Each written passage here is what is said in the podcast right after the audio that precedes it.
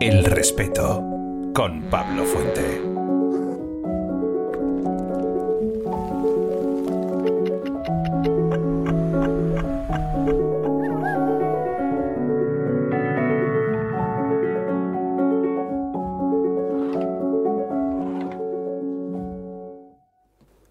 Buenas noches, cuando son las 10 y 2 minutos en la península, cuando son las 9 y 2 minutos en las Islas Canarias, cuando pueden ser las 3, las 4, las 5 de la mañana para ti que nos estás escuchando en formato podcast o que estás eh, allá por las Américas. Nos ha escrito gente de Chile, de México, de Ecuador. Pues un abrazo para todas y todos vosotros. Es un honor que nos estéis viendo desde tan lejos. Y también españoles y españolas que están en Alemania, en Cardiff, bueno, Cádiz, Castilla-La Mancha, Burgos, Asturias, Alicante, Córdoba, bueno, un, gran abrazo. Es una noche de verano. Aquí, bueno, no os puedo contar la temperatura que hace hoy en esta sala y además así con estos focos. Pero, pero estamos aquí al pie del cañón y dispuestos a, eh, bueno, pues a entrevistar para mí a un absoluto genio esta noche vamos a tener el placer de tener en el programa a don Tomás Hijo. Él es periodista, escritor, editor, ilustrador, profesor, doctor. Bueno, eh, todo lo que os podáis imaginar y más eh, lo es este señor. Y cuando uno habla con él, que hemos empezado dos minutos tarde porque estaba hablando con él y se me ha ido el tiempo, em, porque es un absoluto encanto de persona, ¿Qué es lo que tienen los grandes? ¿no? Que son gente cercana. Así que espero que este programa de hoy, que vamos a tocar el tema del proceso creativo, de la creación con alguien que, como os decía, ¿no? crea con sus propias manos obras absolutamente geniales.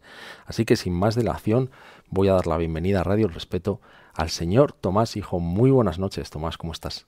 Hola Pablo, encantado de estar aquí contigo, la verdad. Oye, un auténtico privilegio. Bueno, el privilegio es mío eh, porque bueno, hace, hace relativamente poco yo te mandaba un mensaje, oye, me encantaría que estuvieras. Y, y, nada, escasos segundos después me dijiste que sí, así que me hizo muchísima ilusión. Bueno, pues eso es, esa brevedad en la respuesta indica que a mí también me la hizo. Sabes que, que yo, eh, te lo voy a confesar, eh, cuando preparaba este programa, me he encontrado entrevistas a don Tomás Hijo de mi amigo Diego Marañón del año 2011. De las eh, primeras, yo creo que entrevistas que, que, me hicieron cuando empecé con esto de la, de, la cosa de hacer libros. Y es algo que, recuerdo con muchísimo cariño yo también, cuando, claro, no, bueno, no tenía nada que ver la, ni la vida de él ni la mía con lo que es ahora, ¿no? Y es una cosa muy bonita. Absolutamente nada. Él estaba en foros del misterio y, tiene ahí una entrevista que la tengo aquí guardada, me la he leído con muchísimo cariño. Además, introduciendo preguntas de sus seguidores, de ese, de ese foro ya mítico, ¿no? Eh, y fíjate que yo he conocido tu trabajo muy recientemente, luego lo contaré.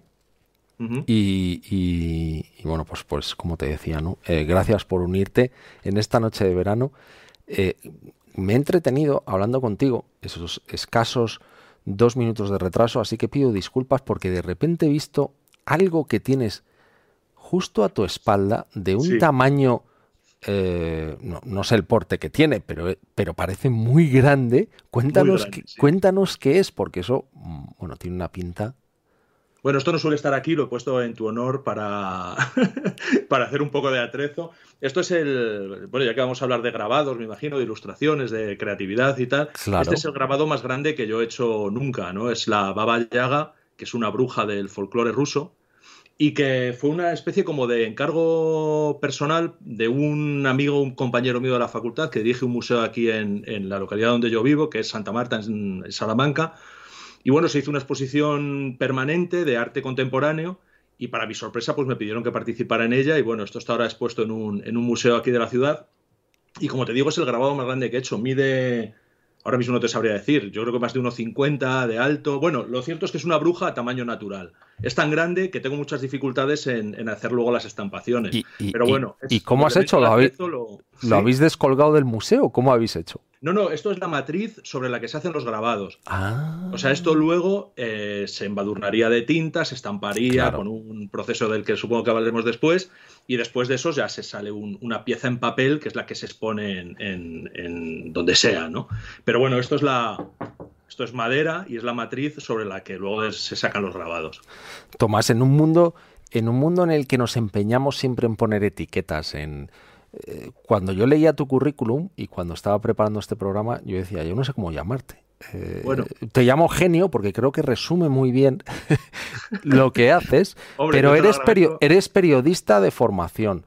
Eh, escribes libros, por supuesto, eres ilustrador, mm, eres profesor de facultad eres, bueno, doctor, o sea, que tienes ahí como, como, tienes tiempo libre, ¿te queda algo de tiempo en la vida para hacer algo más? Muy poco, muy poco.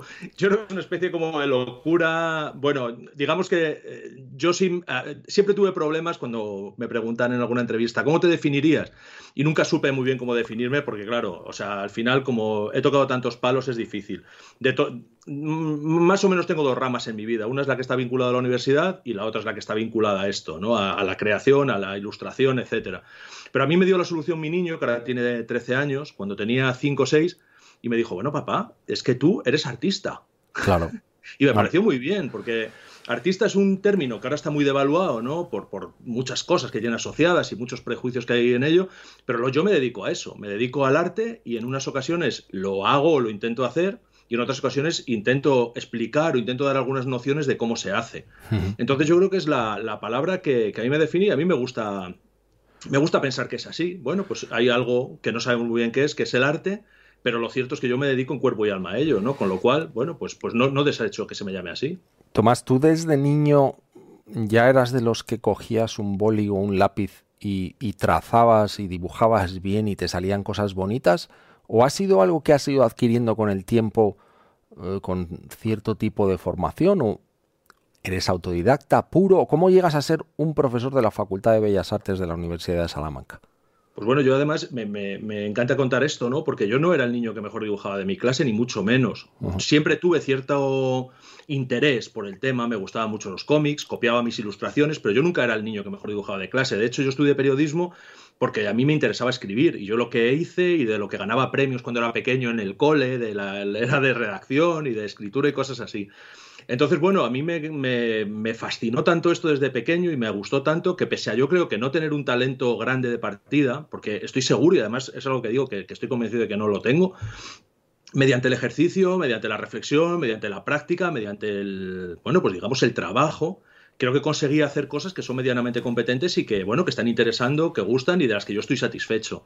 Pero yo no soy un gran defensor del talento, creo que el talento es algo que está completamente sobrevalorado y, sin embargo, sí defiendo la perseverancia, la disciplina, el trabajo y creo que es donde yo he apuntado la mayoría de las cosas que he conseguido hacer. Yo cuando estaba, ya no te digo en el cole, cuando era adolescente, incluso cuando era joven, durante la carrera, etcétera, había muchísima gente a mi alrededor que tenía verdadero talento y yo solo he visto. Y yo he visto también como yo eso en principio no lo tenía. Y bueno, pues a base de, curro, yo creo que he desarrollado bueno, una serie de, habilidades que ahora me permiten bueno, pues hacer estas cosas que hago que no sé hasta dónde llegan o no, pero de las que bueno, estoy bastante satisfecho, la verdad.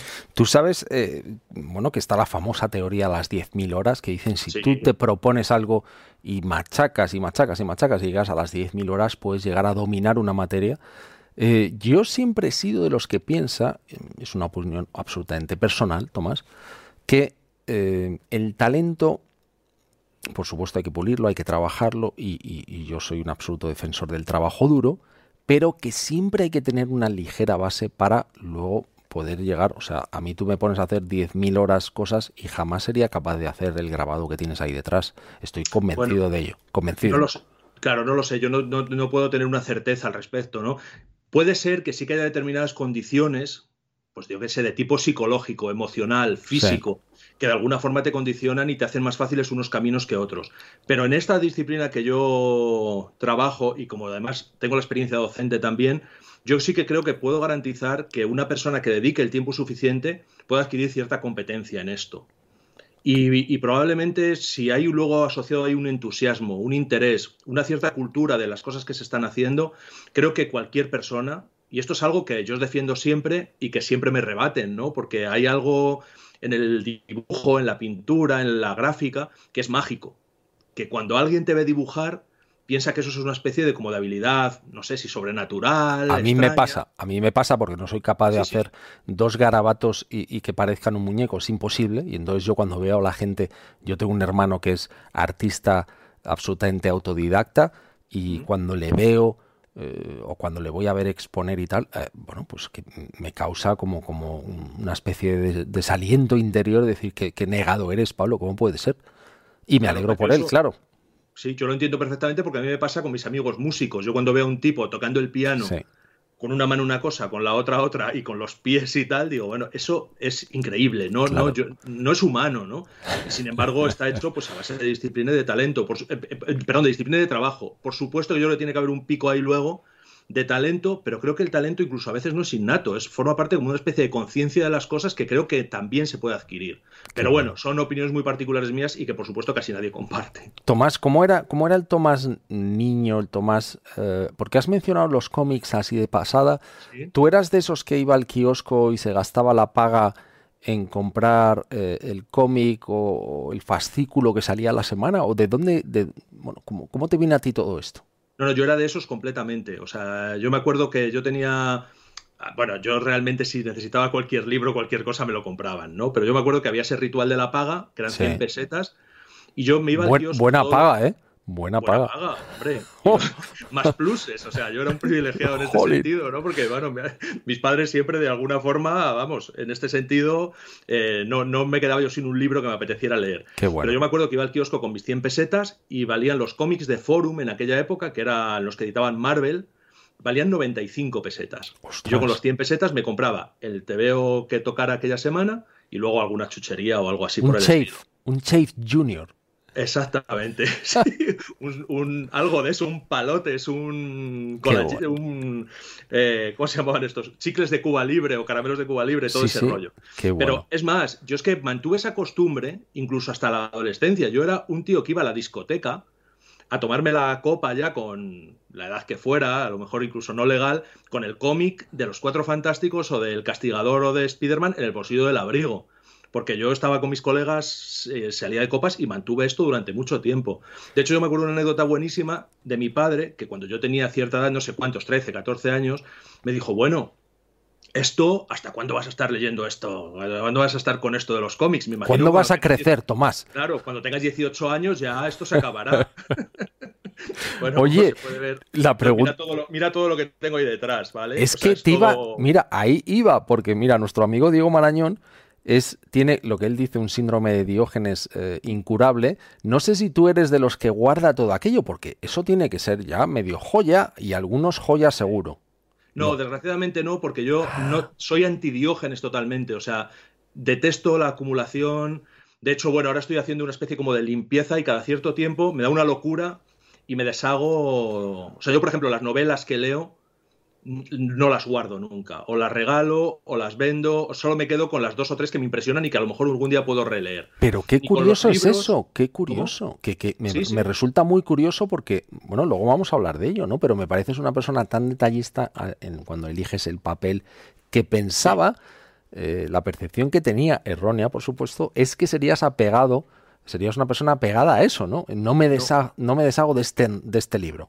Jamás he coleccionado nada nunca guardo, intento guardar la menor cantidad de cosas posibles y solo intento eh, eh, como establecer un espacio muy limitado para, todas esas especies de reliquias y de cuestiones que tengo por ahí. Por supuesto tengo cosas fetiche que, de las que nunca me desharé, pero tienen que ser cosas muy precisas. Y por ejemplo eso, ya te digo, libros de literatura o incluso de documentación, ensayo, que leo, si pienso que no voy a volver nunca más a ellos o no en un plazo determinado, eh, me deshago de ellas y hay ocasiones en las que he tenido que comprar libros de los que me he deshecho porque luego me han vuelto a interesar, pero procuro no acumular, es una, un rasgo mío y, no, no, colecciono nada, no, no, eso no me interesa. Pero lo que se atisba allí detrás es o que lees mucho eh, habitualmente y que tienes ahora como una multitud de libros o que tienes ahí alguna especie de coleccioncilla que no quieres deshacerte de ello. no, claro, hay muchísimos. Esto que estás viendo es como la octava parte de lo que hay en la habitación. O sea, tengo muchísimos libros,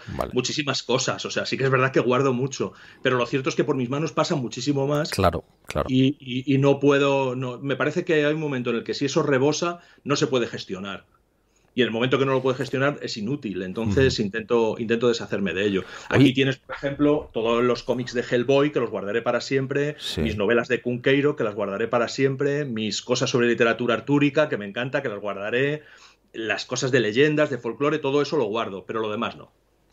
Oye, sale, sale de, me imagino que de, parte de ahí, ¿no? De, de, lo que nos comentabas, de las leyendas artúricas, de todos, bueno, todos esos libros de rituales. Eh, ahora vamos a hablar de eso, ¿no? Pero tu, tu trabajo eh, parece que tiene una orientación, ¿no? Y lo podemos ver ahí hacia el mundo mágico, hacia el mundo del folclore, hacia el mundo de, no diría de lo oscuro, pero sí con, con una tendencia hacia lo misterioso, lo... Eh, no sé si te viene eso de si siempre ha sido así o es algo que te ha ido llamando la atención sobre lo que has ido leyendo, sobre lo que también vives una ciudad muy mágica, de la que luego hablaremos y te ha ido llevando hacia esa dirección. Sí, yo, esto es lo que me ha interesado siempre, ¿no? Yo ahora lo, lo racionalizo un poco diciendo que lo que a mí me interesa son todos esos relatos que de alguna forma trascienden lo puramente literario, o sea, la edición en un libro que se compra en una librería y que se meten un poco como en la psique colectiva, ¿no? en el ADN mental de los pueblos y las sociedades y que llamamos leyendas, que llamamos mitos, que llamamos cuentos. Eso a mí me interesa muchísimo. Y lo cierto es que esto me pasa desde muy pequeño. Yo creo que la raíz de todo esto, me gusta por lo menos pensarlo así, es mi abuelo. Yo tenía un yo tuve un abuelo que era un excelente narrador de historias, o sea, pero él te podía contar las leyendas del puente romano de Salamanca y dejarte absolutamente alucinado, hasta contarte las anécdotas del vecino de al lado que paseaba con un zorro, o él que estuvo de carpintero en la capilla Sixtina y le pasaron allí ciertas cosas, o sea, cosas increíbles. Y yo creo que todo eso es un acervo que me quedó ahí. De hecho, mi primer libro es un libro de leyendas de Salamanca, que es mi ciudad, que está dedicado a mi abuelo, y donde yo lo que quise de alguna forma, y creo que por lo menos íntimamente lo conseguí, es plasmar esa emoción increíble, infantil, que yo sentía cuando mi abuelo me contaba todas aquellas historias, que podían ser desde cosas de la guerra hasta, como te digo, anécdotas mínimas de, de, la tuna o de algo que pasó un día en la calle que él vio. Y él era tan gran narrador de historias y además combinaba ese misterio, pero también con mucho humor, con mucha ternura. Y a mí esa especie de combinación creo que es lo que persigo siempre que hago algo. ¿Sabes cómo me, cómo me gusta a mí llamar a esas personas? Y lo digo con todo el cariño del mundo. Y me he encontrado pocos en mi vida, ¿eh? cuentistas. Cuentista en, el, en el bonito sentido de la palabra.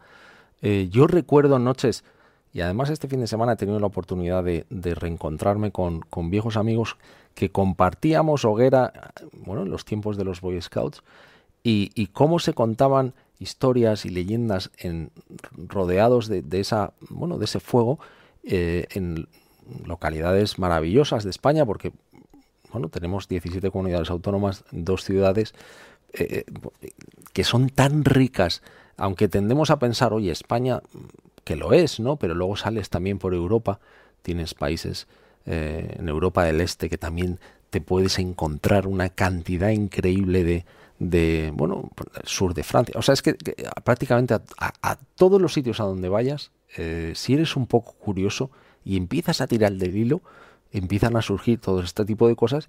Y si tienes la suerte de cruzarte con un buen cuentista, bueno, creo que, que, tienes ahí material para, para iluminar tu creatividad por lo menos.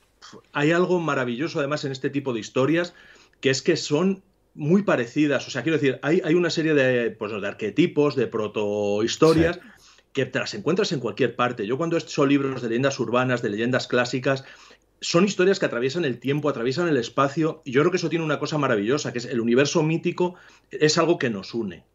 Es algo que crea identidades que están por encima de las identidades artificiales que crea la política o que crean otro tipo de sistemas en este tiempo. Y yo creo que hay una conexión muy mágica que está en manos de esa gente, de los cuentistas, de los que les escuchamos y de los que intentamos emularlos, ¿no? Y yo creo que eso es algo maravilloso. Yo creo mucho en ello y, soy militante de ese tema, ¿no? De no me cuentes lo que tú piensas de lo de ahora, sino cuéntame tu visión del mundo a través de fábulas, a través de cuentos, a través de esas ideas que están em, destiladas en forma de mito y que no son universales a todos y que nos unen. Eso a mí me fascina. Y Tomás, ¿no crees que son, como decía la canción, malos tiempos para la lírica? Porque, porque estamos tan bombardeados de estímulos y de que todo va tan rápido que casi no damos tiempo o es muy difícil eh, cruzarnos con ese tipo de personajes y darles la oportunidad, ¿no? entrar en esa dinámica. ¿Cómo, lo ves tú?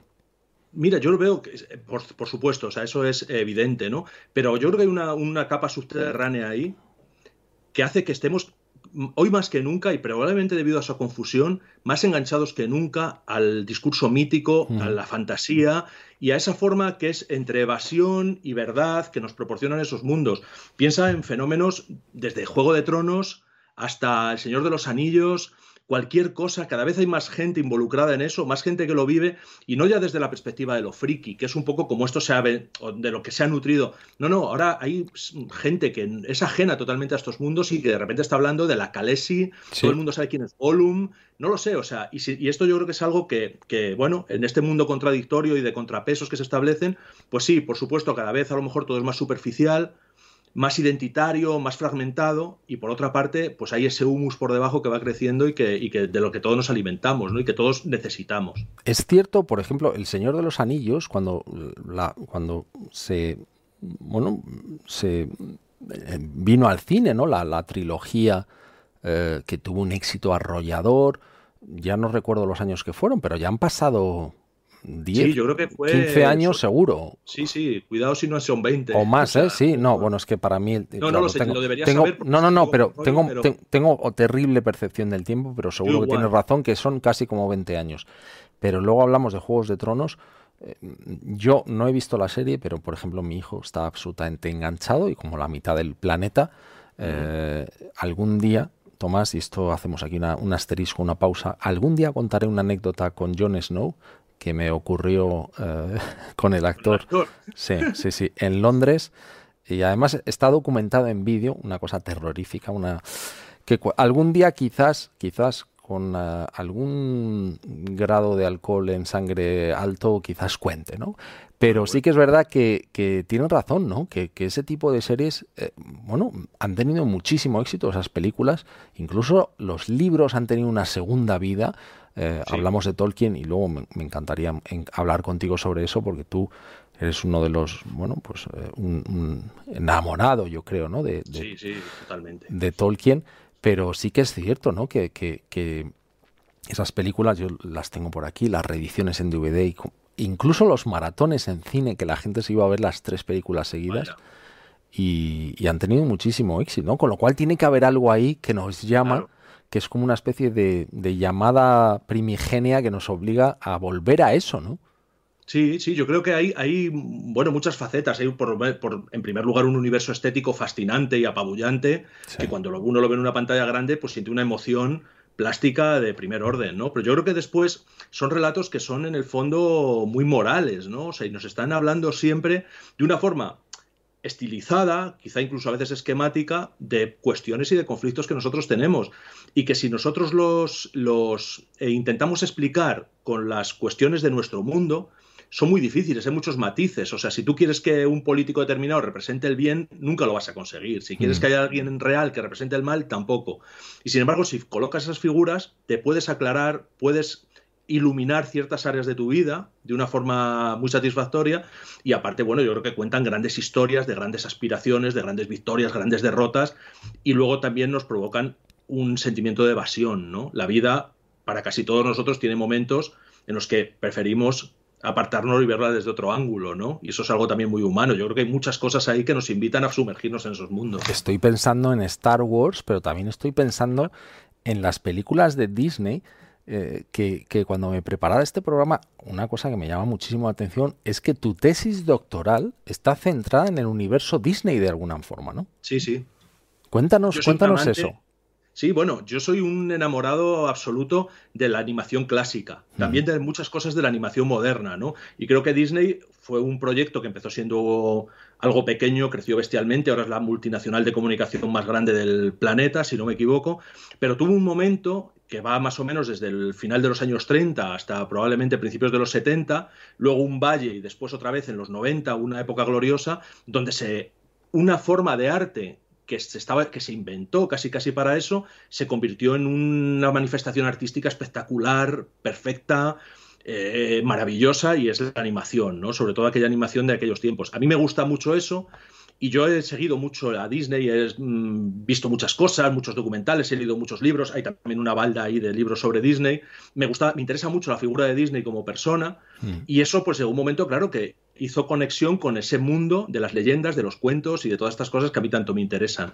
Y decidí hacer mi tesis doctoral sobre cómo Disney había adaptado los cuentos de hadas clásicos a sus películas. Sobre todo porque además es algo sobre lo que hay muchísimos prejuicios, muchísimas frases hechas, siempre se habla de edulcorado, de traición, de infantilización. Algunas de esas cosas son ciertas, otras no, y otras no. Y otras no lo son. Pero era un tema suficientemente complejo como para hacer una tesis y sobre todo para meterme ahí de patas en los cuentos de hadas, en estudiar también como Andersen, perdón, no Andersen, como Perrault, como los Grimm, como después Andersen, relaboraron un material que era folclórico, también haciendo sus trampas, como Disney había recogido eso y había hecho sus operaciones también. Y bueno, explicar un poco, tratar de averiguar cómo se habían hecho todas esas operaciones y todos esos encajes, me pareció interesantísimo, fascinante, y me pegué una tesis ahí de 800 páginas que fue una cosa muy loca y que no volvería a hacer en mi vida. Premio, premio extraordinario, premio extraordinario en su tesis, Los cuentos de hadas según Walt Disney.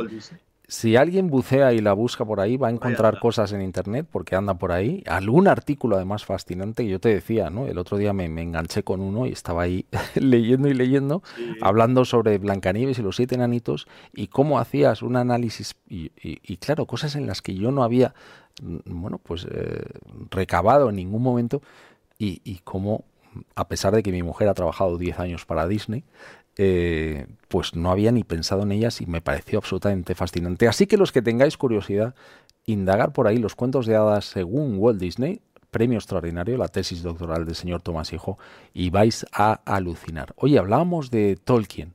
A ti en el año 2015 eh, se te galardona, la Tolkien Society te concede el premio a la mejor obra de arte. Eh, voy a ver si la puedo mostrar porque creo que la tengo por aquí. Vamos a ver si la encontramos con una ilustración. Coméntanoslo tú. Eh. Sí, bueno, es, una, es un grabado. Ahí estáis viendo una versión en color, porque a veces los grabados los coloreo a mano. Y es una, una ilustración que representa una de las escenas más famosas y más icónicas del libro, que es la escena de la taberna del pony pisador, que también está representada en las películas.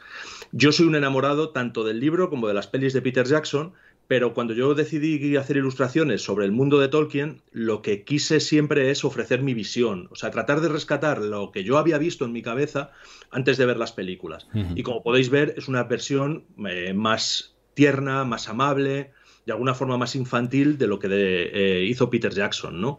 Yo lo que pretendía con esta ilustración y con otras muchas que he hecho sobre Tolkien es hacer una especie de juego conceptual en el que estas obras eh, están diseñadas como si estuvieran creadas dentro de la Tierra Media. O sea, como si yo fuera un hobbit o un enano y con las herramientas y los instrumentos que podría haber disponibles en aquel mundo, se estuvieran haciendo las ilustraciones. ¿no? Hay muchas cosas de Tolkien maravillosas, hechas en digital, hechas con óleo, hechas con técnicas modernas, pero a mí me parecía utilizar esta técnica medieval del grabado, o pseudo medieval del grabado, para representar este mundo. Y una de las primeras ilustraciones que hice fue esta, que está basada en un cuadro de Bruegel, de una taberna, y luego adaptando pues una serie de, cuestiones y tratando de reflejar a los personajes pues en este, en este estilo. La gente que conozca el libro puede distinguir perfectamente muchos de, las, de, los, de los conceptos, de los personajes y de las situaciones que aparecen en el libro fusionadas así un poco también por un artefacto narrativo, pues en un solo dibujo, ¿no? No todo esto pasa simultáneamente en la obra, pero está aquí reflejada y, bueno, a mí me gusta mucho cuando esta obra se expone físicamente y la gente que, ha leído el libro pues va diciendo, mira, estos son Rob y Nob, este es Cebadilla Mantecona, este tal, y van identificando todos los elementos porque yo sí que fui muy puntilloso y muy exhaustivo a la hora de recoger todos esos elementos, ¿no? Yo creo que, lo que pasó con ese premio, porque además me hizo mucha ilusión, porque es un premio hecho eh, por votación popular, no es un premio... Sí, es lo que te iba, es lo que, es lo que te iba a decir, que te lo conceden prácticamente desde los foros, hay como una especie de empuje, como, oye, esto es lo que queremos que sea el ganador. Sí, fue muy bien recibido, la verdad, eh, todo lo que yo estuve haciendo una temporada sobre Tolkien y esto fue de alguna forma pues la obra más popular probablemente de las que yo de las que yo hice. Y bueno, pues ese premio, imagínate, fue una satisfacción enorme, sobre todo porque en la ceremonia yo no estuve, pero en la ceremonia quien lo concedía era Alan Lee y Alan Lee es eh, uno de los cabezas de diseño de las pelis de Peter Jackson. ¿no? Hay, e, esa película tiene dos cabezas en lo visual y una es Alan Lee. O sea que imagínate. Tomás, ¿tú tienes contacto con el mundo del cine? Porque tú, bueno, has, pasado y pasas, ¿no? Mucha parte de tu vida eh, también inmiscuido en el tema de los guiones y, bueno, el mundo del cine, el mundo de la televisión cada vez más. Eh, ¿Cómo tomas contacto con eso? ¿Es a través de esas películas de Peter Jackson la primera vez o cómo, cómo te vas metiendo en ese mundo? Luego hablaremos de Guillermo del Toro, de otras cosas, pero ¿cuándo, empiezas a, tú a entrar en ese mundo? Bueno, yo, tengo tres experiencias así diferentes en este sentido. La primera es eh, trabajar con Rodrigo Cortés, el director de cine, que es amigo mío en lo, en lo personal, que además como es de Salamanca también, hemos tenido relación durante mucho tiempo y colaboré con él en una de sus películas como artista de storyboard. Esa fue la primera vez que hice algo. Después he tenido otra colaboración con la otra cabeza de ese tándem artístico de las pelis de Tolkien, o sea que hice ya las dos muescas en el revólver y me quedé muy a gusto, que es John Howe, trabajando con él también en la, en la creación artística de un, largo, de un documental para el gobierno de Francia. Y la tercera pata de esta colaboración, o sea, las tres únicas cosas que he hecho, es con es el tema de Guillermo del Toro, ¿no? Eh, que, bueno, pues he tenido la oportunidad de hacer con él un proyecto maravilloso que para mí lo ha supuesto todo, y también de colaborar en la peli que, se estrenara recientemente. Luego, vamos a hablar de esta joya que tengo por aquí. ¿eh? Genial. Eh, porque bueno, yo cuando lo vi me enamoré absolutamente, pero vamos a llegar a eso pronto. Eh, hablabas antes, te quería preguntar sobre Salamanca, no quiero que se me pase. Sí. Eh, tú, bueno, lo estábamos viendo aquí, ¿no? Eh, Tomás Hijo, Salamanca, conexión en directo. ¿Qué significa Salamanca para ti como ciudad? Porque tú hablabas de ese libro, Leyendas de Salamanca, pero luego tienes cuentos de Salamanca en tiempos de Napoleón, los mil rostros de Salamanca, Gaudemaus, un libro de viñetas. Bueno, eh, ¿qué significa para ti esa ciudad? Bueno, pues para mí eh, eh, bueno, yo creo que como todos los que vivimos en algún sitio tenemos una relación ambigua, ¿no? Con el sitio en el que estamos. Por un lado, para mí Salamanca ha supuesto, bueno, pues crecer o estar en contacto también por voluntad propia, porque no es que todo el mundo que viva en Salamanca esté metido en esta película, ¿no? Pero, eh, pero para mí ha sido estar viviendo en un sitio rodeado de leyendas, con un entorno monumental que es realmente apabullante y además no es provincianismo ni es un tema paleto, ¿no? Porque cuando sales por ahí y ves otros sitios dices, uff, lo que tengo aquí. Lo que tengo ahí en casa eh, es una pasada, ¿no? Y entonces sí que es verdad que, para mí el Caminar por las calles de Salamanca es una maravilla, las historias, las leyendas tienen un sabor y un tono que yo creo que para mí es muy importante. ¿no? Hay un corpus de leyendas de Salamanca, que es el tema de la cueva de Salamanca, que me imagino que todo el mundo que está escuchando esto más o menos sabe de qué va, la universidad subterránea donde el demonio da clases, bueno, eso... Oye, no, la gente no asumas que lo sabe. Eh, estamos hablando de esas clases ah, con siete pupilos durante siete años, ¿era? Eso es, sí. Y que luego uno y que luego uno se tenía que quedar preso. Eso es. Era el pago de. El pago. Cuéntanos eso, la cueva de Salamanca. Cuéntanos. Bueno, esto es una, es una maravilla, la verdad. Y para mí es algo que a mí me gustaría algún día convertir en una peli, en una serie, en un no sé, o sea, hacer algo con ello en audiovisual. es, es eh, Salamanca es una ciudad universitaria donde se estudian las carreras doctas eh, eh, aprobadas, ortodoxas en la superficie, ¿no? Entonces, en algún momento surge la idea de que debajo de toda esa especie como de eflorescencia de, plateresca que es Salamanca, pues hay unas cuevas, una red de túneles, a veces una pequeña sacristía, en ocasiones un laberinto infinito, donde serán, donde está la academia oscura, ¿no? Donde el demonio sube del infierno y se aparece para dar clases de necromancia, de alquimia, pues a los estudiantes heterodoxos. Hmm. Es maravilloso porque a veces es una mano que habla desde una silla, otras veces es una cabeza de bronce, otras veces es el diablo, otras veces es un sacristán. Pero lo que pasa es eso, que las clases duran siete años, se imparten a siete estudiantes y son gratuitas, pero al cabo de los siete años uno de los estudiantes tiene que pagar con su alma y con su esclavitud eterna al diablo por las clases que ha recibido. Y eh, bueno, en una de estas fin de promoción se hace el sorteo y le toca al marqués de Villena, que es un personaje mítico, eh, Enrique de Villena, le toca quedarse eh, como esclavo de Satanás. Y luego hay unas peripecias maravillosas que cada se escapa, ¿no? cuenta de una manera, por lo que claro, el tío había aprendido ya tanta magia que consigue burlar al diablo, ¿no? Pero al final lo burla más por picardía que realmente por ser un gran mago. Consigue, se, oculta en una tinaja, el diablo piensa que ha escapado, eh, aprovechando el tiempo él huye, y hay una conclusión maravillosa que es que el diablo, en el último momento, cuando él ya sale a la calle, saca la mano y le agarra la sombra y se la roba. Y es como si le arrobara el alma, ¿no? Y entonces yo siempre cuento en broma, pero que es un poco la conclusión de la leyenda, aunque esto no aparece en ninguna parte, que ese Parques de Villena sin alma y sin sombra se convierte en inmortal, lógicamente y todavía, si vas por la noche por los alrededores de la cueva de Salamanca, pues te puedes encontrar a un tipo por allí, que es el Marqués de Villena, que todavía está esperando a que el diablo le devuelva la sombra y pueda descansar, ¿no? La mezcla de ese entorno, de todas esas eh, leyendas, mm, nadie sabe dónde está el límite entre lo cierto y, la, bueno, y, lo, y lo inventado, ¿no? Si quieres, eh, con esas bibliotecas absolutamente maravillosas a las que imagino tú has tenido acceso, ¿Sí? son me imagino, ¿eh? influencias en, en, todo tu trabajo, ¿no? Porque has estado tan, tan, con la piel tan cerca de todo eso que en algún momento te tiene que influenciar. ¿Cómo, ¿cómo te inspiras tú a la hora de crear, Tomás? Bueno, eh, eh, yo creo que más o menos has citado las fuentes más importantes de lo que puede ser esa inspiración, ¿no? Todo este mundo de leyendas, todo ese mundo de cuentos, Tolkien por otro lado, eh, estos tipos de los que ya hemos hablado que hacen cosas de Tolkien, yo creo que yo creo que lo decía Cunqueiro, ¿no? Que en el fondo todo esto es irse cargando de, experiencias, irse cargando de referencias, irse cargando de, estímulos y de alguna forma mantener viva esa alimentación, ¿no? Y de alguna forma hay una especie de coctelera que yo creo que tiene sobre todo que ver con temas emocionales al principio, aunque luego eso hay que dar una salida muy racional y muy técnica, pero yo creo que esa inspiración proviene de ahí, ¿no? De esa especie como de alimentación que además yo creo que va por etapas, ¿no? Hay épocas que son épocas de ingesta y otras épocas son más de elaboración, otras épocas son más de darle salida, pero yo creo que es fundamental el tener ese vínculo emocional, o sea, realmente no perder la capacidad de emocionarse, de disfrutar y de ilusionarse con todas esas cosas, ¿no? Y yo creo que en el momento que alguien te cuenta una leyenda o te cuenta una historia o te enseña un cuadro y ya nada te hace sensación, nada te hace ilusión, estás perdido, ¿no? Entonces, a veces cuesta mantener esa llama, pero hay que mantenerla como sea. Eh, yo vi esto, que ahora vamos a hablar de ello, eh, es que me gustaría que se apreciase, ¿no? Eh, todo el detalle de estos relieves. Yo vi esta caja y tuve acceso a algunas imágenes del interior y me enamoré y bueno, pues inmediatamente la adquirí creo que pasaron meses hasta que me llegó.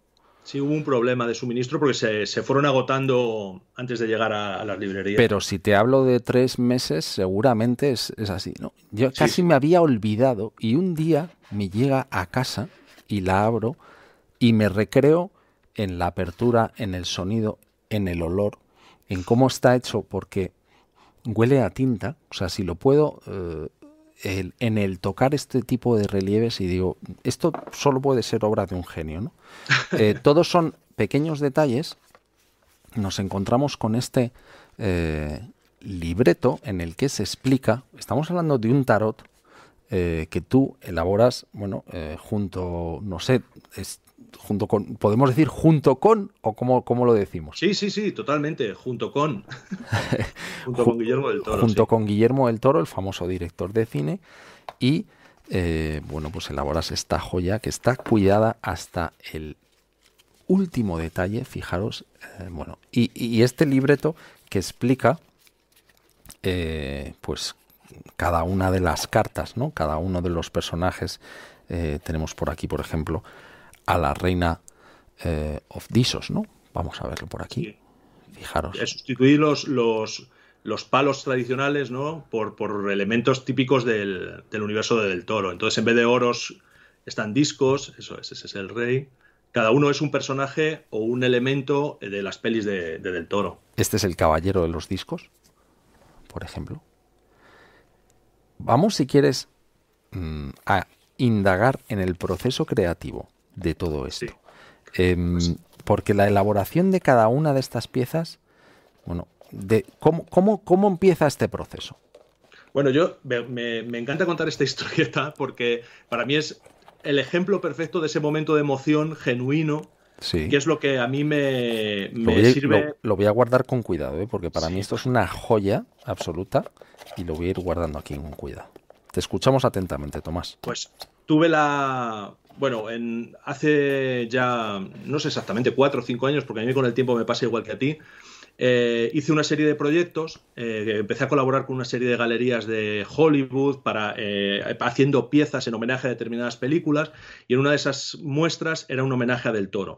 Yo hice una, una, pieza basada en el laberinto del fauno, que si la gente googlea un poco por ahí la va a encontrar sin problema. Grandiosa película, por cierto. Grandiosa, claro. O sea, imagínate, a mí me proponen en un momento dado hacer una pieza sobre cualquier película de Guillermo del Toro, escojo esa y entonces yo lo que hice fue marcarme un farol muy grande. Eh, y entonces yo hice una pieza que era como un tablero del juego de la oca, pero sustituyendo los elementos del juego por escenas de la película. Y eso iba acompañado de un pequeño texto en el que se decía que Guillermo del Toro realmente había plagiado la película de un juego de mesa español de la época de la República y se daban los datos y tal.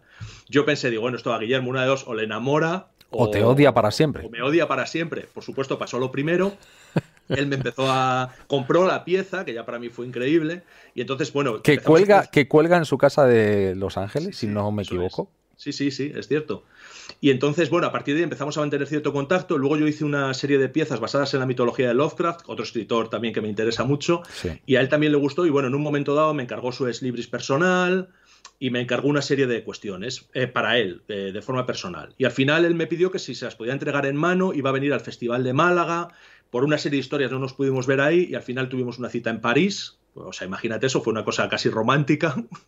nos fuimos por ahí a cenar y estuvimos hablando de mil cosas. O sea, él es totalmente de los nuestros. Entonces, hablamos de cuentos de hadas, hablamos de Li Ching, hablamos de Iker, hablamos del Mothman, hablamos de todo lo que te puedas imaginar, porque todo eso nos interesa mucho a los dos. Y en un momento dado, pues lo que se dice siempre, joder, deberíamos hacer una cosa juntos, ¿no?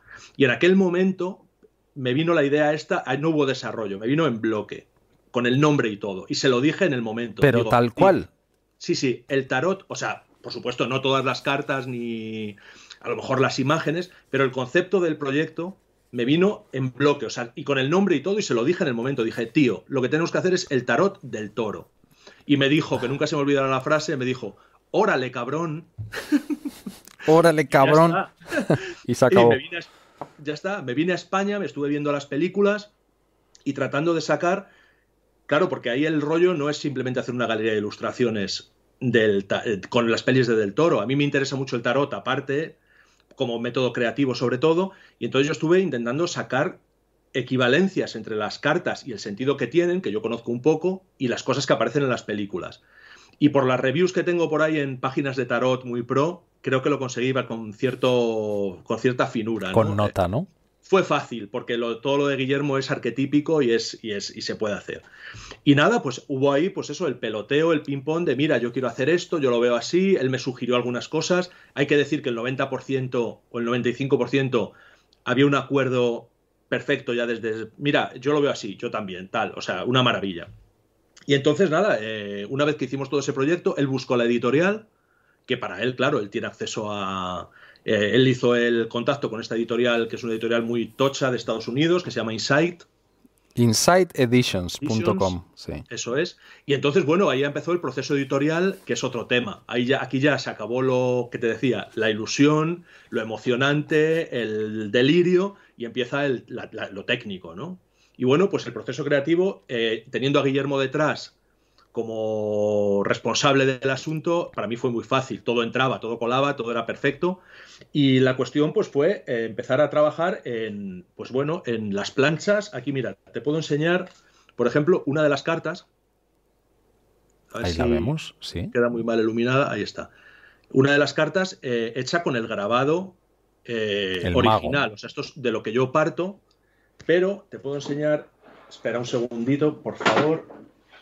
No te preocupes, que tenemos todo el tiempo del mundo y además tenemos luego unas fotos, unas fotos que hemos ido recabando, que nos has enviado tú y otras, para ver cómo es el proceso creativo desde el inicio. ¿Te parece? Vale, pues eso, eh, hay un montón de bocetos, de aproximaciones a esto, y lo siguiente que yo hago es lo mismo que ves aquí atrás, pero en, una plancha de linóleo, que es lo que es esto. Linóleo que ahí lo vemos mejor. El linóleo es una especie como de poliéster o qué, qué, tipo de material es? No, no, es un material mucho más viejuno. De hecho, yo creo, a ver, no consigo centrarla ahí. Sí. Es un material que yo creo que se origina más o menos a principios del 19 y es una cosa que se hacía o se, se, ha utilizado sobre todo para suelos, para encimeras de cocinas, para superficies hospitalarias, y es eh, serrín aglutinado con aceite de linaza, cola, bueno, una serie de componentes.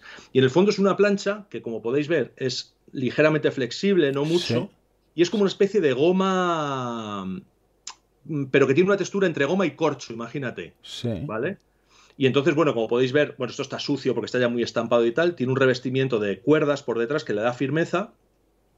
Y esto es un material muy humilde, muy pobre, que sobre todo revalorizaron los primeros artistas de grabado del siglo XX. Se dice que Picasso, por ejemplo, es uno de los que lo puso en valor. Descubrieron que esto se talla de una, más fácilmente que la madera, que tiene una plasticidad que la madera no tiene, y entonces Picasso lo utilizó mucho, por ejemplo, para, el tema de grabado. Y ahora es un material de grabado muy popular. Yo creo que hay más gente ahora que trabaja el linóleo que la madera.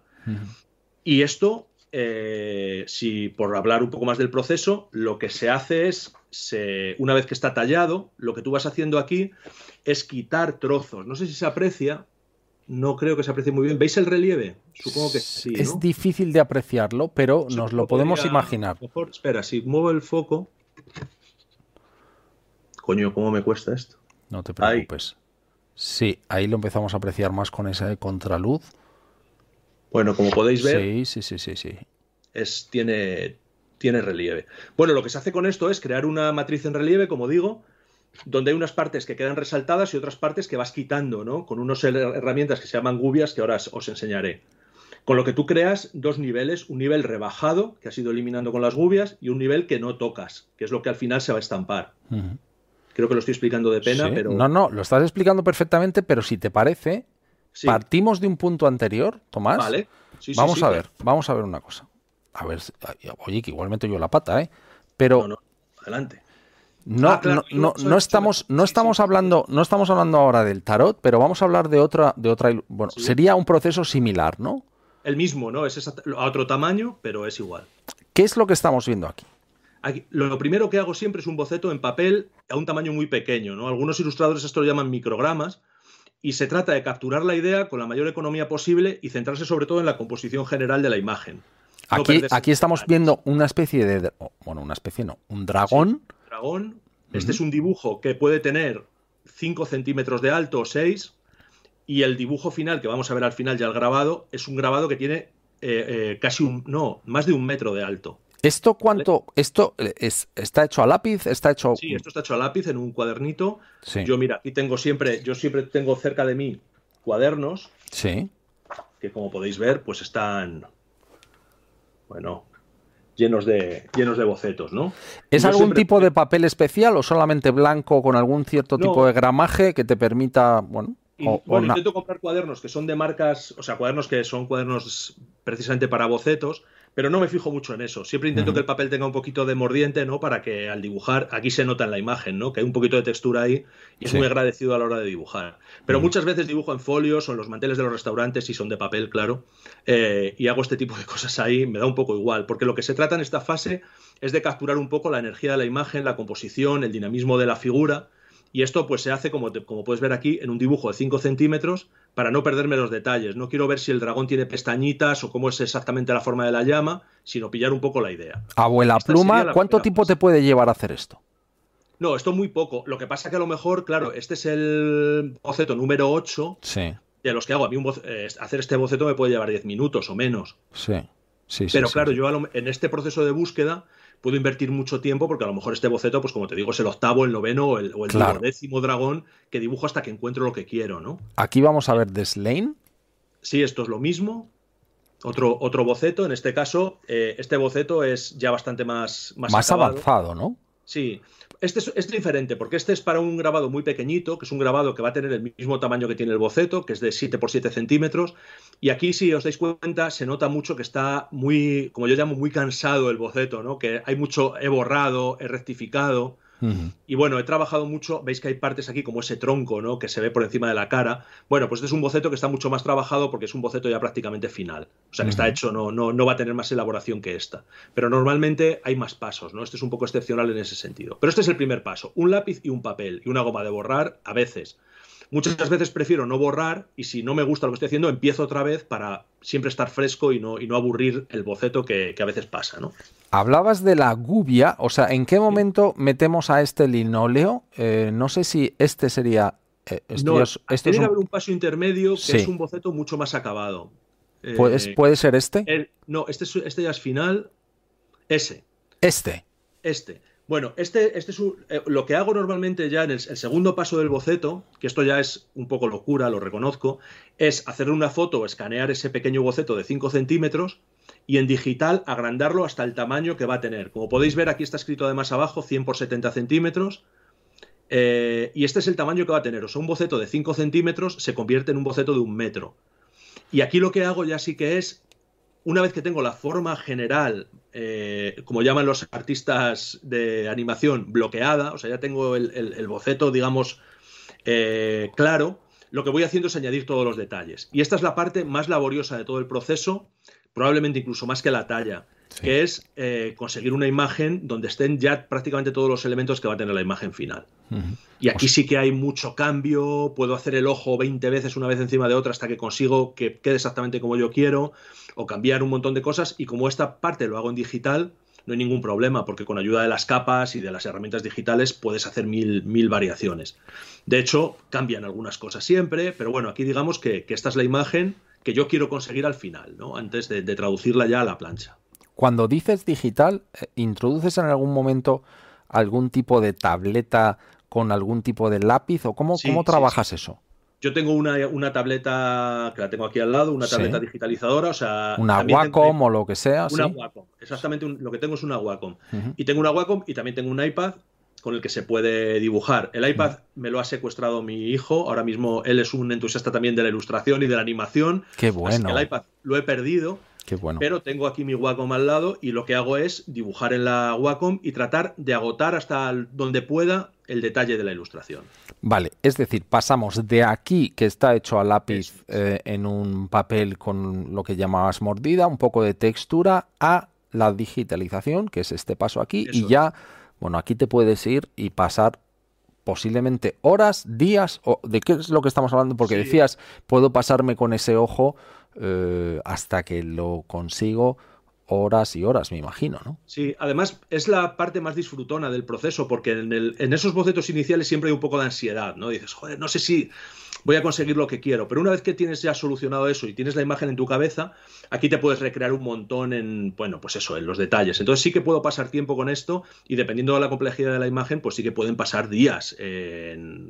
tampoco voy a exagerar, pero, pero, sí, puedo tirarme un par de días en un, en un, proceso de este tipo hasta que consigo que todo quede en su sitio. De hecho, si comparamos las dos imágenes, veréis, por ejemplo, pues que la cola cambia, que hay cosas que luego en el encaje final y cuando lo veo al tamaño, pues, pues modifico. Pero vamos, la, si os dais cuenta, la, estructura general está clavada, la respeto bastante. ¿En qué momento introducimos al linóleo? Pues esto después se calca sobre una plancha de linóleo. Estamos aquí. Eh, eso, y aquí ya vemos la plancha de linóleo. Como podéis ver, eh, la imagen es especular.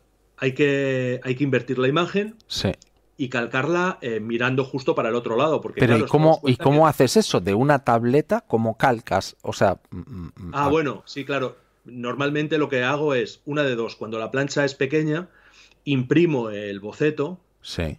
Y después o bien lo calco a la antigua usanza con un papel de calco, o luego hay también técnicas específicas para hacer transfers. O sea, para poner ese, ese, dibujo encima de la plancha y por medio de productos químicos o procedimientos de todo tipo, hacer como una especie de, calcomanía ¿no? sobre la plancha.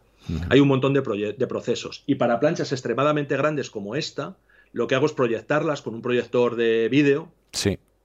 Y, y, redibujarla por encima de la proyección. Qué bueno. O sea, hay un montón de, truquillos para eso. Pero lo importante es que tienes que intentar transferir ese boceto con la mayor fidelidad a la, plancha. Y lo tienes que invertir, como te decía. El, o sea, es como, un espejo, ¿no? Es efecto espejo. Es un efecto espejo, porque esto después, como lo vas a estampar sobre un papel, se va a volver a invertir. No sé si se entiende lo que, sí, sí, sí, claro, quiero decir. ¿no? Esto va boca abajo puesto contra un papel y cuando lo retiras la imagen queda invertida. Así que para conseguir la imagen original tienes que tallarla al revés para que luego al estampar vuelva a quedar al derecho. De ahí vemos una especie, yo decía, vemos ese lápiz y vemos una especie de punzones que, que, mi amigo Diego Marañón me dijo, se llaman gubias. Me lo dijo así con, con su voz, se llaman gubias, Pablo. Y le dije, pero eh, Diego, ¿tú lo sabías? Y me dijo, no, me lo contó Tomás Hijo. Sí, sí. Esto, Cuéntanos qué es eso, Tomás. Pues mira, no sé si se verá bien. Esto sí, se ve. Es, un, es una herramienta muy sencilla. Yo creo que lo podemos ver mejor aquí. Sí, yo he visto que los youtubers hacen así como para que se enfoque más. Si lo consigo centrar ahí. Sí, vemos que es una pieza metálica, entendemos que corta. Mm, sí, es una pieza metálica que tiene un canal. Sí. Y ese canal está rematado por un filo. Vale. Entonces, con esto lo que vas haciendo, como si fuera una especie de. No sé con qué se podría comparar, como una cuchara sí. en el fondo. Lo que vas pero una cuchara que tiene el borde afilado, claro. Claro. Vas eh, eliminando eh, virutas de ese linóleo. Lo que vas haciendo es eh, eliminando la, toda la capa superficial del linóleo que no quieres que se imprima. ¿Vale? Porque eso va a quedar rebajado. Ya.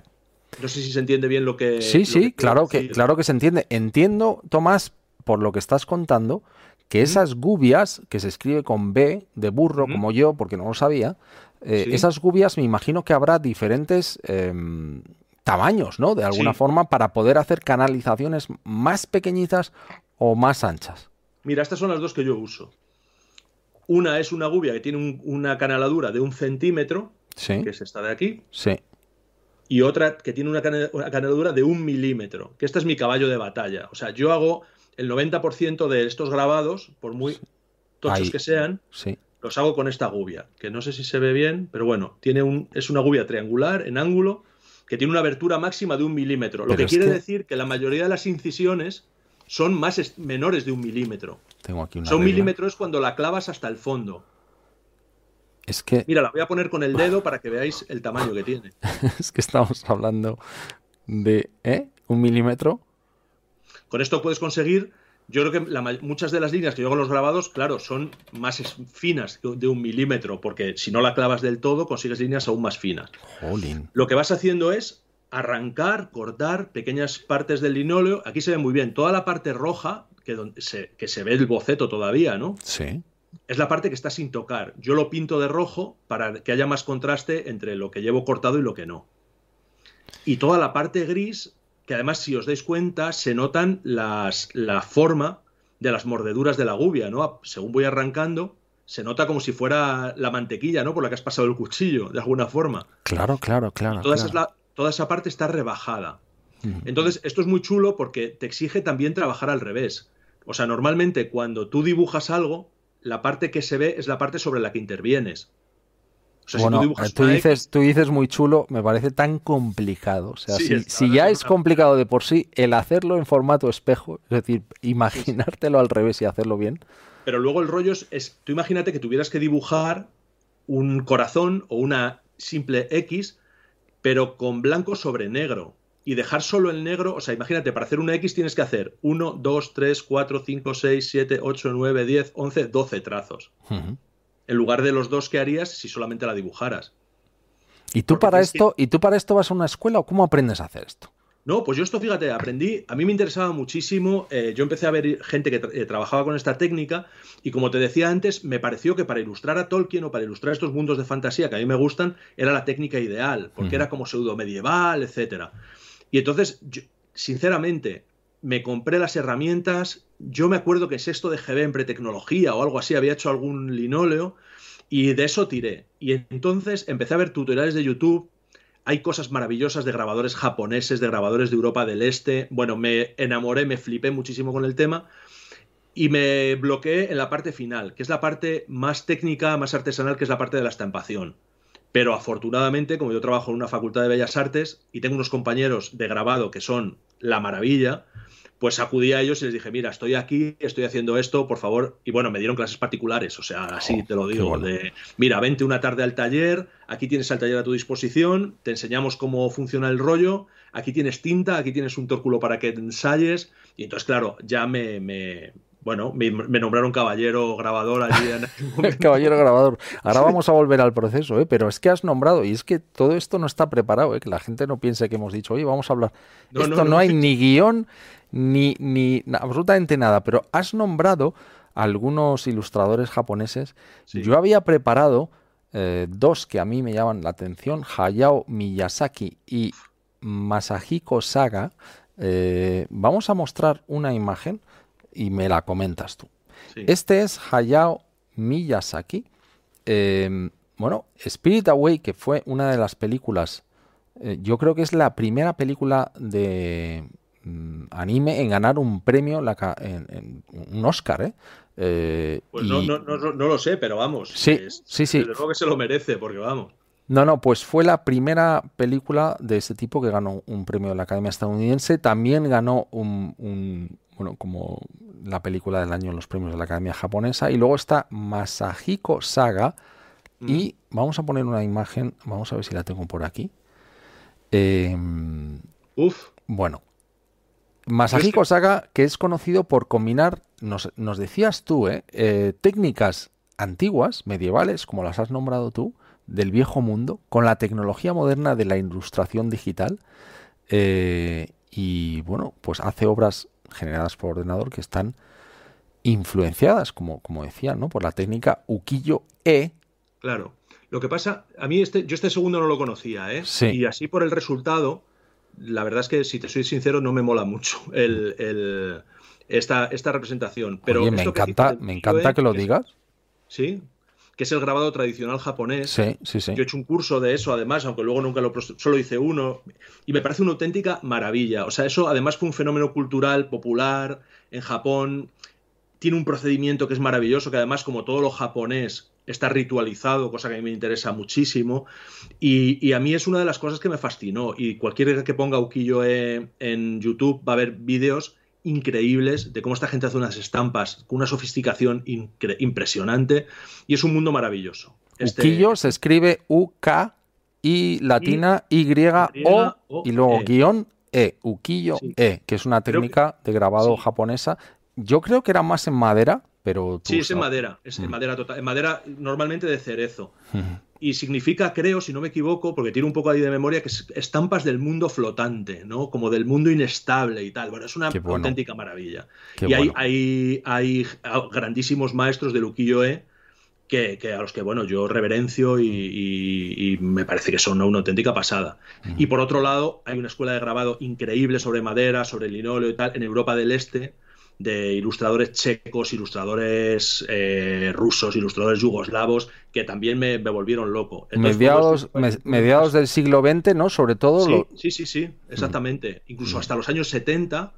En México también hay una tradición increíble del grabado entendido como arte popular, incluso revolucionario. Bueno, es un mundo apasionante en el que en el momento que pones el pie, te puedes hundir hasta el cuello porque es inagotable. Yo reconozco, y ahora vamos a volver a, tu técnica, no me quiero desviar mucho, pero ya que estamos nombrando pues grandes ilustradores o incluso técnicas, yo he tenido siempre una absoluta devoción por un ilustrador. Vamos a ver si sabes quién es muy vinculado al mundo del cine. A ver si sabes quién es, porque no hemos hablado, ¿eh? Vuelvo a repetirlo, respetuosos y respetuosas, no hemos hablado este señor y yo de lo que le iba a mostrar. ¿Quién de crees? estoy un poco preocupado porque voy a quedar mal si no lo reconozco. No, pero, pero dime quién crees que puede ser, Tomás. Vinculado al mundo de la ciencia ficción, pseudoterror. Dale. No, no, dímelo tú. Ah, yo qué sé. Ah, no, no, pensaba que ibas a poner una imagen. No, lo voy a poner, pero Pero a, Pues, a ver, Pues Richard Corben, Frank Frachetta. mm, americano. Hombre, por Dios, por Dios. El gran. Bueno, no sé cómo se pronuncia. Geiger, Giger, sí. Giger. Bueno, eh, para los hispanohablantes, H.R. Giger. H.R. Giger, increíble. Este tío, para mí a los 15 años, bueno, me compré un libro que se llama ARH Positivo, Sí, sí, sí. lo desencuaderné y forré mi habitación hasta el punto de que mis padres se preguntaban si yo estaba en algún tipo de secta extraña o algo así. Pues mira, tenemos algo en común, Es porque yo en tercero de carrera, estoy hablando del año, eh, el año 99, me forré toda mi carpeta con eh, trabajos de Giger y de Alien. Absolutamente todo. Además es uno de esos artistas que a mí me, me- me parecen increíbles porque no sabes de dónde han salido. Hay tradiciones de ilustración, hay tradiciones artísticas y de repente este tío, bueno, sí puedes decir que tiene cosas de Bacon, que tiene cosas de algunos japoneses, pero no se sabe este tío de dónde sale, ¿no? Bueno, probablemente de las drogas y tal, que era algo que, que parece ser que le daba mucho el tío, ¿no? Pero, pero la verdad es que es, es increíble. Y bueno, además, y- ¿qué, qué te voy a decir? Alien, por ejemplo, es que es... Bueno, y Dune, ¿eh? los trabajos que hizo con Dune, Hizo cosas para Dune, sí. bueno, eh, increíble, ¿no? Vamos a volver, vamos a volver al señor eh, Tomás Hijo. Estábamos en su linóleo, que lo teníamos aquí, nos estaba explicando cómo esa gubia, eh, que tiene dos, una de un milímetro y otra un poco más ancha, y cómo iba formando esos surcos, sacando material. De ahí, ¿a dónde me voy? Eh, tengo aquí un detalle más de la gubia, que la podemos ver aquí. Sí, ahí la Aquí, tenéis aquí el proceso está un poquito más avanzado, porque vemos que queda menos rojo, ¿no? Eh, Eso es, aquí está casi casi terminado, faltaría quitar el borde, pero vamos, esto es un grabado que está ya casi listo. Y esto, bueno, y esto, esto, nos esto- podríamos ir al... Había otro que sacaste antes que era como este, pero sin el color, porque el color Perdón. sería el último paso. perdón, aquí. Este. Bueno, Aquí. pues aquí veis el resultado de ese primer boceto de 5 centímetros, que acaba siendo un grabado de 97 centímetros de alto, ¿no? Esto, una vez que tienes la, esa plancha ya en la que has retirado todo el material que no quieres que se vea, digamos que todo lo que se va a ver en blanco en esta imagen es lo que yo he quitado con las gubias.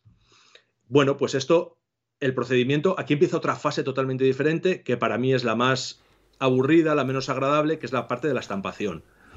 Entonces, eh, esto está. Lo, lo primero que tienes que hacer es buen papel. Yo utilizo un papel que tiene una gran cantidad de algodón, es un papel muy recio, de calidad museística que llaman. Sí.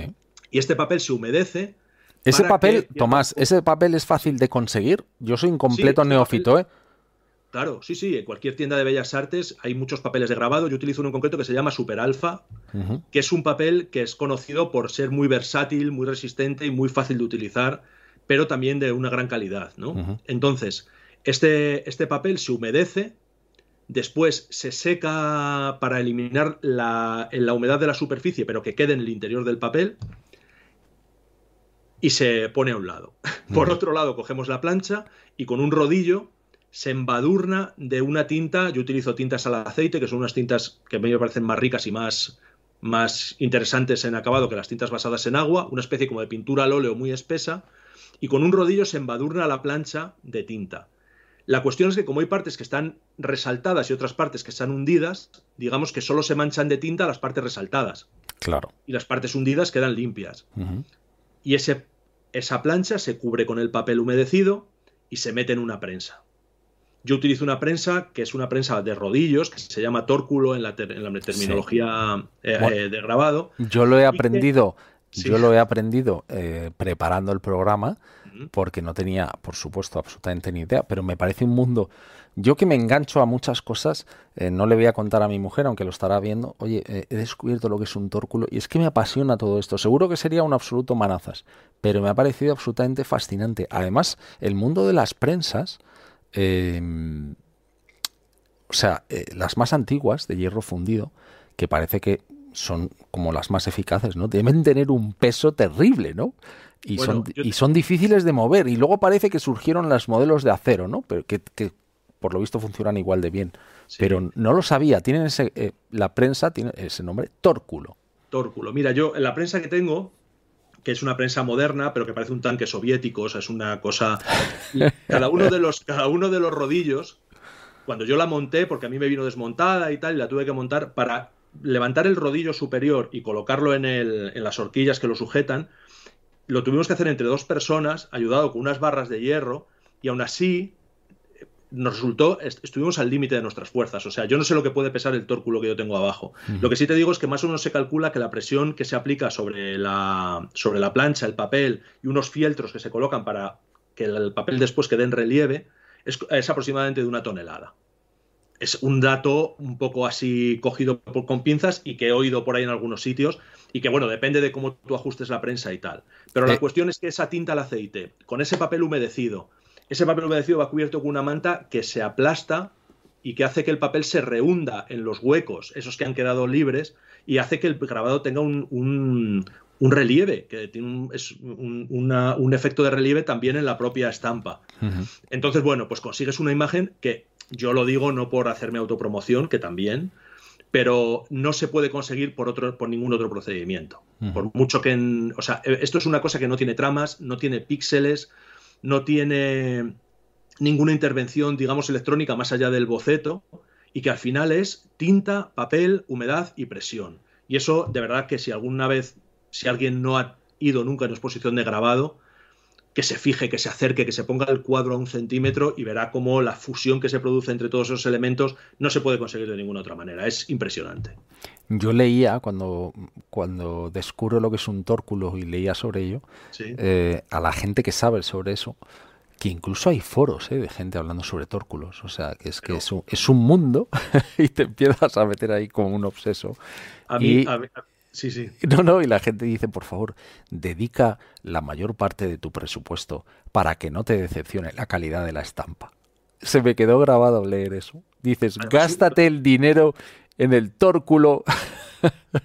Sí, sí, el tórculo que yo tengo abajo vale eh, unos 6.000 euros. O sea, es una. No puede ser. Sí, sí, es una herramienta. Claro, tú date cuenta que hay. Yo, mi tórculo lleva un número de serie, tiene una, una matrícula, y de ese modelo, ese año, igual esa fábrica fabricó cinco. Porque estamos, claro, estamos.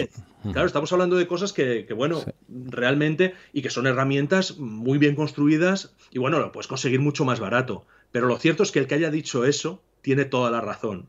Ahorra en lo que quieras, pero no ahorres. Bueno, realmente en grabado no puedes ahorrar en nada. Si utilizas papel chungo o tinta chunga o gubias chungas o linóleo chungo, ya todo se va a la mierda. Es una de estas cosas que tienes que tenerlo todo optimizado al máximo porque si no el proceso no funciona. Lo que sí que he leído, gente que no tiene esos 6.000 euros y no puede dedicar ese presupuesto, que también se puede acudir a talleres colectivos, ¿no? Para poder, bueno, pues para poder eh, acceder a este proceso. Eh, veíamos aquí el color. Eh, esto es parte de esas tintas de las que nos hablabas, ricas en aceite. no, el color, el color ya lo aplico con acuarelas. ah, vale, vale, vale, vale. Hay una. Claro, porque estamos pasando de aquí a aquí y ahí es donde metes la acuarela. normalmente en el mundo del grabado esto se hace con grabados con varias planchas. Pero bueno, a mí, a mí se me ocurrió desde el principio eh, hacer este proceso que se llama iluminación, el hecho de colorear un grabado con acuarelas, y me gusta mucho el resultado, me resulta muy interesante y me evita determinados problemas técnicos a la hora de estampar. Y hmm. entonces, bueno, me gusta, me gusta colorearlos con acuarelas, ¿no? Ese sería el último proceso. Normalmente de todos los grabados que yo hago, hago dos versiones la versión en blanco y negro, que para mí es la purista, el canon, ¿no? y que es normalmente la que más, por supuesto, se, vende y la que más difusión tiene. Y luego hago esas versiones que son un poco ya más para coleccionista eh, y más VIP, eh, coloreadas a mano en color. ¿no? Bueno, em, nos, nos, eh, nos... Te iba a preguntar ahora. Sí sobre el tema de dónde se podían adquirir este tipo de, bueno, todas tus obras, decirle a la gente que esté sintonizando con Radio El Respeto ahora que en la descripción del vídeo hemos puesto la página web del señor Tomás Hijo, en la que tiene obras a la venta, así que, porque estamos viendo eh, mensajes en el chat preguntándonos que dónde se pueden adquirir, bueno, lo tenéis en la descripción del vídeo eh, así que si ya sabéis, si os enamoráis de uno de sus de sus obras, ahí las tenéis. Vamos a vamos a, daros una vuelta que encontráis cosas chulas. Fíjate lo que tenemos ahí. Eh, ese detalle, mm, no sé si se puede apreciar porque la imagen no es muy grande, ¿eh? pero ¿qué es lo que se puede apreciar ahí abajo? Bueno, eso es lo que se llama un sello seco, ¿no? Que es una una técnica de, marcaje de obras que se utiliza muchas veces pues, en restauración, en biblioteconomía y también en grabado, y que es un, sello que solamente hace el relieve del papel. ¿no? Es, un, es, un, sello formado por dos matrices, una positiva y una negativa, que con una tenaza pues, eh, aprietas y deja esa, esa impronta ahí. ¿no? Es, es, una forma que yo, que yo utilizo bueno, pues para darle a las obras, todas las obras por supuesto van firmadas y son series limitadas. O sea, yo cuando hago un grabado decido cuántos voy a hacer y no hago más, porque esto es también una de las cosas que tiene el grabado, ¿no? Que, no se habla de reproducción, sino de original múltiple. Entonces mm. yo digo, bueno, de este grabado voy a hacer 100, y no se va a hacer ninguno más. Un par de pruebas eh, para mí de proceso, un par de pruebas a lo mejor pues para yo, para mi archivo, y después se hace una tirada que es siempre limitada. Si yo digo que se hacen 100, se enumeran, se firman eh, y todos van, digamos, autentificados así. Y aparte, bueno, pues esto es una cosa que yo utilizo como para dar otro marchamo más de autenticidad a las cosas que hago y es este sello en seco. Aquí tenemos ese Slane. ¿eh? Vemos aquí cómo tienes pues casi todas las, todos los elementos ¿no? que, hemos, que hemos ido viendo, desde ese boceto que veíamos al principio de, bueno, hace un rato en el programa, la gubia, el lápiz, como vemos el... Me imagino que eso será linóleo también. No, esto es una goma. Ah. Hay cosas que hago, los grabados pequeños los hago en goma porque la goma se puede estampar a mano sin necesidad de tórculo. Claro, esta, esta coges con la mano, con la mano directamente, boom, ¿no? Sí, hay alternativas que se, me quedó antes por decir eh, cuando estábamos hablando para estampar sin tórculo también. Entonces hay determinados soportes como esta goma vinílica que se puede comprar en cualquier tienda de bellas artes que se llama goma de carvado que permite estampar con mucha menor presión. Por supuesto, no puedes utilizar papeles muy duros, o sea, muy texturados, porque no se consigue una buena estampación.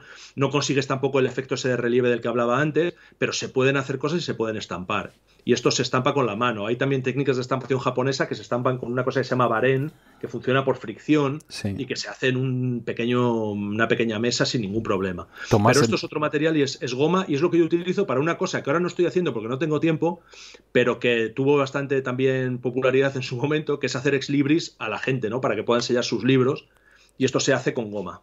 Has contado antes que le hiciste uno a Guillermo del Toro y además lo bonito de todo eso, porque bueno, tenía aquí una imagen, pero eh, por lo visto no la, no la puedo cargar, pero bueno, lo podemos ver aquí, ¿no? Eh, una vez que te pones a, bueno, hacer esas impresiones, todas son distintas, es decir, todas varían. Tú has hecho un GIF en tus redes sociales que me parece muy curioso porque, claro, tú puedes adquirir una de ellas, pero ninguna es idéntica. No, es imposible y, y además eso es una de las grandes virtudes, o sea, siempre hay alguna pequeña imperfección algún accidente que a veces es insignificante, ¿no? Pero que, hace que cada, estampa sea ligeramente distinta. Y eso es una de las grandes cosas que tiene el valor. Eh, eh, daos cuenta que esto yo lo estampo en mi taller, con mi pila de agua, mi tórculo, mi bote de tinta, mi rodillo, y entonces, pues cada uno, esto no está hecho por una máquina en serie, yo a lo mejor hago, estampo 100 grabados, y bueno, pues cada uno tiene una pequeña peculiaridad, ¿no? Por eso se habla en ocasiones de, en lugar de copias, de original múltiple, ¿no? Original múltiple, me encanta la expresión.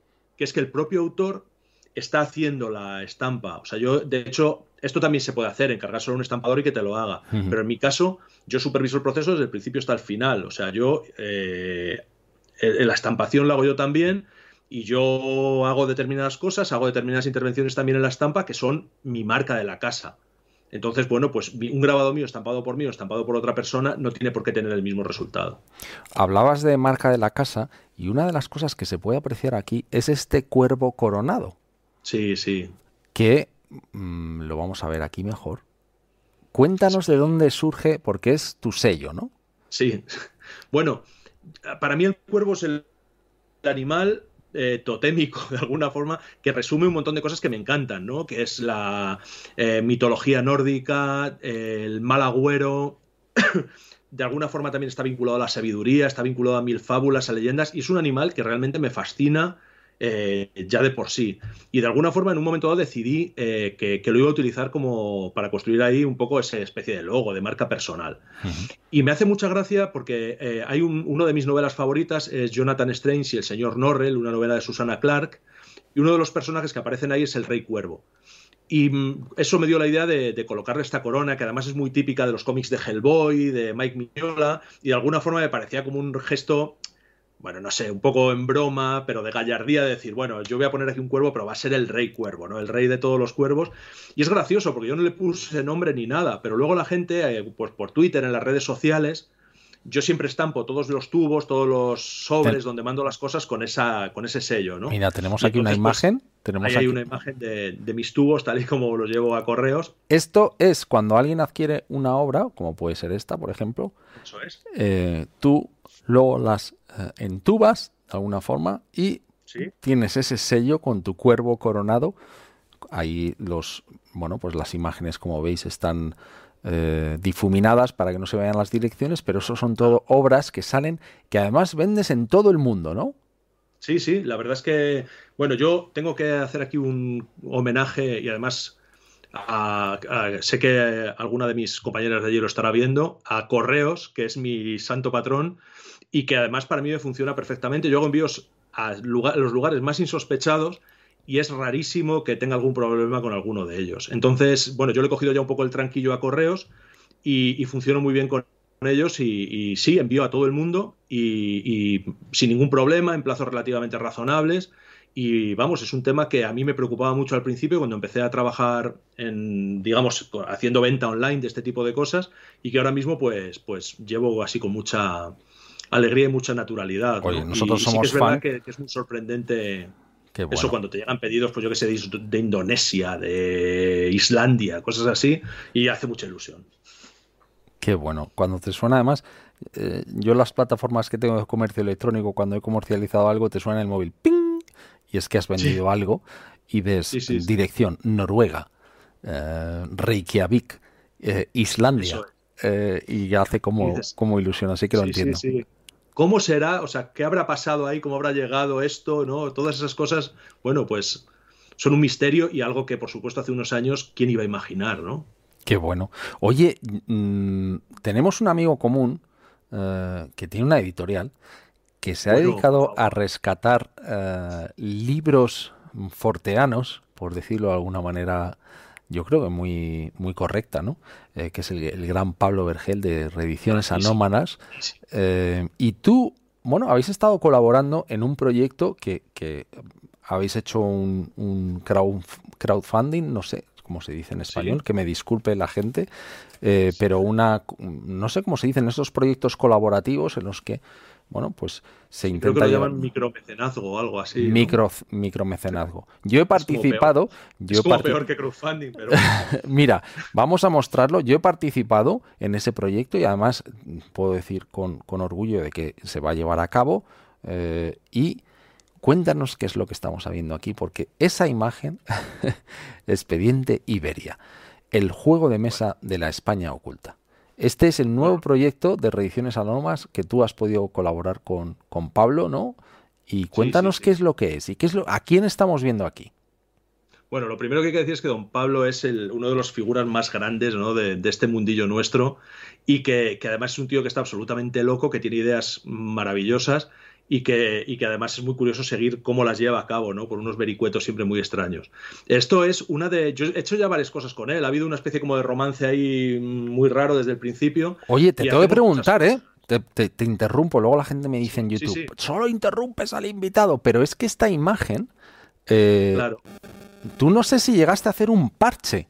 ¿Es tuyo el parche del Mothman? Sí, yo hice un parche, pero que era, eh, he hecho uno o dos, ahora mismo no me acuerdo, pero no, pero no era con esta imagen, sino con una del Canigó, que es un, monte relacionado con avistamientos. A mí me encanta porque don Pablo es sobre todo ufólogo y dentro de los temas del misterio que a mí me apasionan es de lo que yo no tengo ni ninguna idea, ¿no? Entonces se produce un tándem muy chulo. Pero yo me acuerdo que hubo un intercambio de mensajes, que tampoco recuerdo ahora muy bien, donde de repente, pues de ser un contacto muy profesional, muy frío, de necesitaría que me hicieras esto, no sé qué, y de repente empezaron a surgir un montón de vínculos extraños y de anclajes raros ahí y nos acabamos haciendo amigos yo creo al tercer mail, ¿no? Y, bueno, de alguna forma comparto muchas cosas con él. Y una de ellas pues son todas estas aventuras en las que me involucra haciendo grabados sobre meteoritos mm, en los que viajan momias, cosas sobre Charles Ford, parches de cazadoras, cosas es que yo llevo un parche en una cazadora que me he hecho, toda llena de ah, parches. Sí, pero el del Mothman no lo hice yo. No, no, no, pero tengo otro del monte que tú dices que está también ahí. Sí, sí, el me parece que. Así que llevo un parche, un parche del señor Tomás Hijo y de Pablo Vergel aquí. Pero volvemos a este proyecto Expediente Iberia, esta locura, porque tú que fuiste editor, eh, bueno, hay que estar bastante loco para, para meterse en el mundo de la, de la edición, eh, pero bueno. Pero es que Pablo lo está, Pablo está absolutamente loco. Oye, es de las personas más nobles y más inteligentes que conozco, ¿eh? así que si está viendo el programa le mandamos un fortísimo abrazo. ¿Qué es lo que estamos viendo aquí, Tomás? Pues estamos viendo una idea que a mí todas estas cosas al final se me hablamos tanto y tal, yo no sé exactamente cómo fue el origen, yo eh, quiero suponer, espero no equivocarme, que es todo idea de, todo idea de él, ¿no?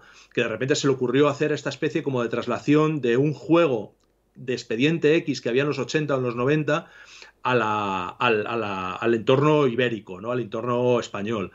Y a mí me fascinó la idea yo inmediatamente le dije, tío, cuenta conmigo. De hecho, es una pasada porque ha habido ilustradores que se han sumado al proyecto de forma voluntaria también y me encargó que le diseñara la imagen de la caja. Luego las, cartas del interior y los elementos del juego ya no los he hecho yo, los he hecho Adrián Vago, pero me pidió que hiciera esta imagen y al principio no sabíamos muy bien qué hacer, porque cómo hacer una imagen, y esto es una de las cosas en las que consiste mi trabajo, ¿no? En, decir, qué imagen arquetípica podemos utilizar para contar lo que es el juego.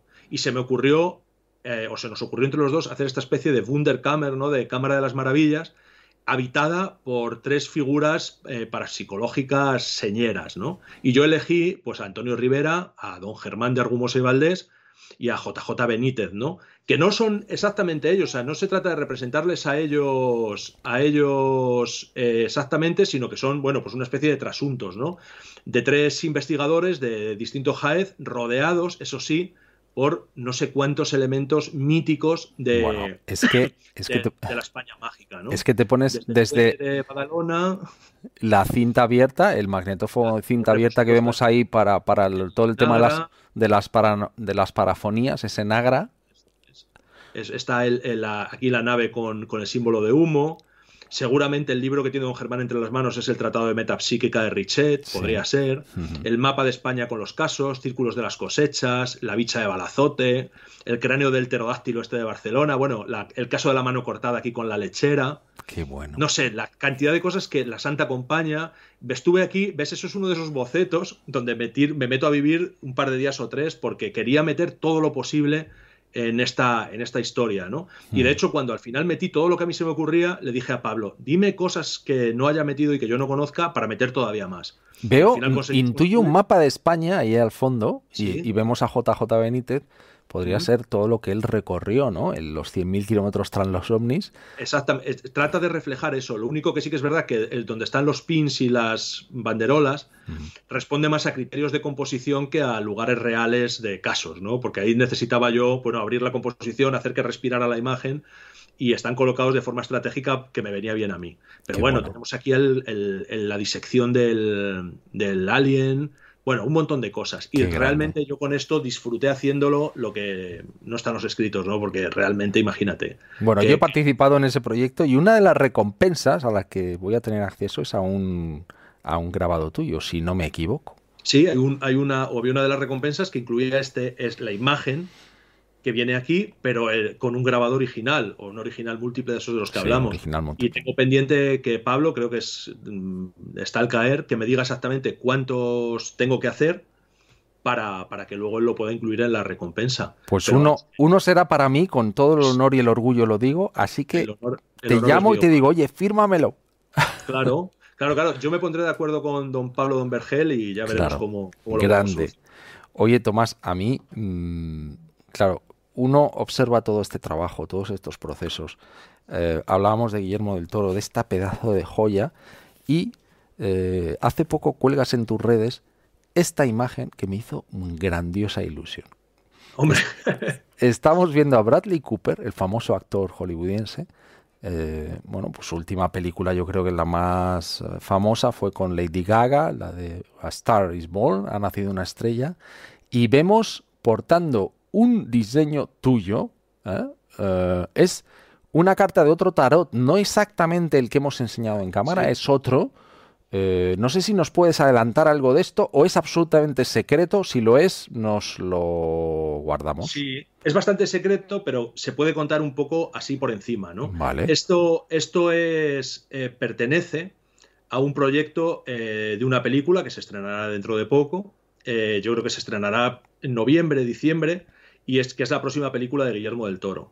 Este es un elemento que yo he diseñado para la película y que sin mi participación en ningún caso y de, ninguna manera, eh, pues el departamento de producción debe haber hecho como cortesía o como regalo a los al equipo, ¿no? O sea, la típica camiseta del crew, de donde aparecen. ¿Te mandaron una, por lo menos, o no? No, no, no. No me lo creo. Y, lo tengo, y lo tengo pendiente, no sé. Escríbeles. Sí, sí, el reclamar una de estas. Y bueno, esta imagen además es muy curioso porque la están utilizando como una especie de logo provisional de la peli, ¿no? Ahí se han publicado fotos de la claqueta, donde también aparece la imagen y tal. Y bueno, como puedes imaginar, estoy muy expectante a ver qué ha pasado y qué se ha hecho, porque claro, esto desde que son procesos larguísimos y desde que yo hice este trabajo, pues ha pasado mucho tiempo y estoy deseando que salga la película para ver qué, ha pasado con todo esto. Qué bueno, o sea, cuando, cuando, qué orgullo, ¿no? El ver cómo tu trabajo trasciende y, estás en camisetas de, bueno, de mega estrellas de Hollywood. Bueno, ya, a, mí Me parece, a, mí Me parece, rarísimo, ¿no? Y la gente preguntándote, ¿dónde puedo comprarla? Y dices, mira, es que no sabía ni la, no, no la tengo ni yo. No, no, no. Además que yo, vamos, algunas mm, le contestaba eso a la gente, digo, es que yo no, no, no tengo ni idea y no tiene nada que ver conmigo. Eso es algo que ha hecho otra gente, con todo el derecho, por supuesto, de forma totalmente legítima y, ahí está. Pero yo no puedo, no puedo decir más ni puedo ofreceros nada por el estilo. Oye, hemos tenido visitantes eh, ilustres en el chat. Hemos tenido a Don Iker Jiménez y a Aldo Linares. Y Iker incluso nos ha dejado una pregunta, porque creo que sigue por aquí. Eh, vamos a ver si puedo meterla. Vamos a ver. Eh, nos preguntaba, nos pregunta Iker. Pregunta seria que si no Pablo se enfada, yo no me enfado nunca. ¿Qué inspiración ha encontrado Tomás Hijos en misterios españoles tan hermosos como los sucesos de las urdes? Vamos a ver, lo voy a meter otra vez. ¿Qué inspiración ha encontrado Tomás Hijo en misterios españoles tan hermosos como los sucesos de las urdes? Abrazos a todos. Bueno, pues imagínate, es, las Urdes es otro de esos parajes mágicos que además tengo aquí cerquita, porque como sabes está entre Cáceres y Salamanca o eh, haciendo ahí frontera. Y que Iker, ha recorrido de arriba abajo, incluso ha escrito bueno, sobre ello extensivamente. Y yo, mucho antes de que tuviera contacto con Iker y con el mundo milenario, yo había leído el libro de Iker, por supuesto, y además mi mujer, que es maestra, ha trabajado en un montón de pueblos de toda la provincia de Cáceres y ha trabajado en las Urdes. Y yo las Urdes también me las he recorrido bastante en su momento y algunas veces con el libro de Iker bajo el brazo, ¿no? Con lo cual, imagínate, y tengo a Iker en un lado, pero imagínate que yo también soy súper fan, o sea, uno de mis mm, pilares es Buñuel. Entonces, eh, toda esa mitología buñueliana, esa mitología de Iker, pues ha sido una de las cosas que a mí más me han interesado y además, si está Iker por ahí, espero que recuerde una intervención en Milenio 3 hablando de los misterios de las urdes, que para mí fue inolvidable, pues el tío del bronci, el duende de ladrillar, el luceru, el eslabón, todo eso, claro, es, es, una pasada. Y me encanta porque cada vez que hablo con Iker, por la vía que sea, al final acabamos eh, remitiendo a la terminología urdana, al seranu, al vino de pitarra y todo ese universo. Tenéis, tenéis unos, unos hilos y unos eh, discursos en Twitter eh, muy interesantes. Muy extraños. Con, tu, con tu arameo, ¿no? ¿Dónde aprendió usted arameo, Tomás Hijo?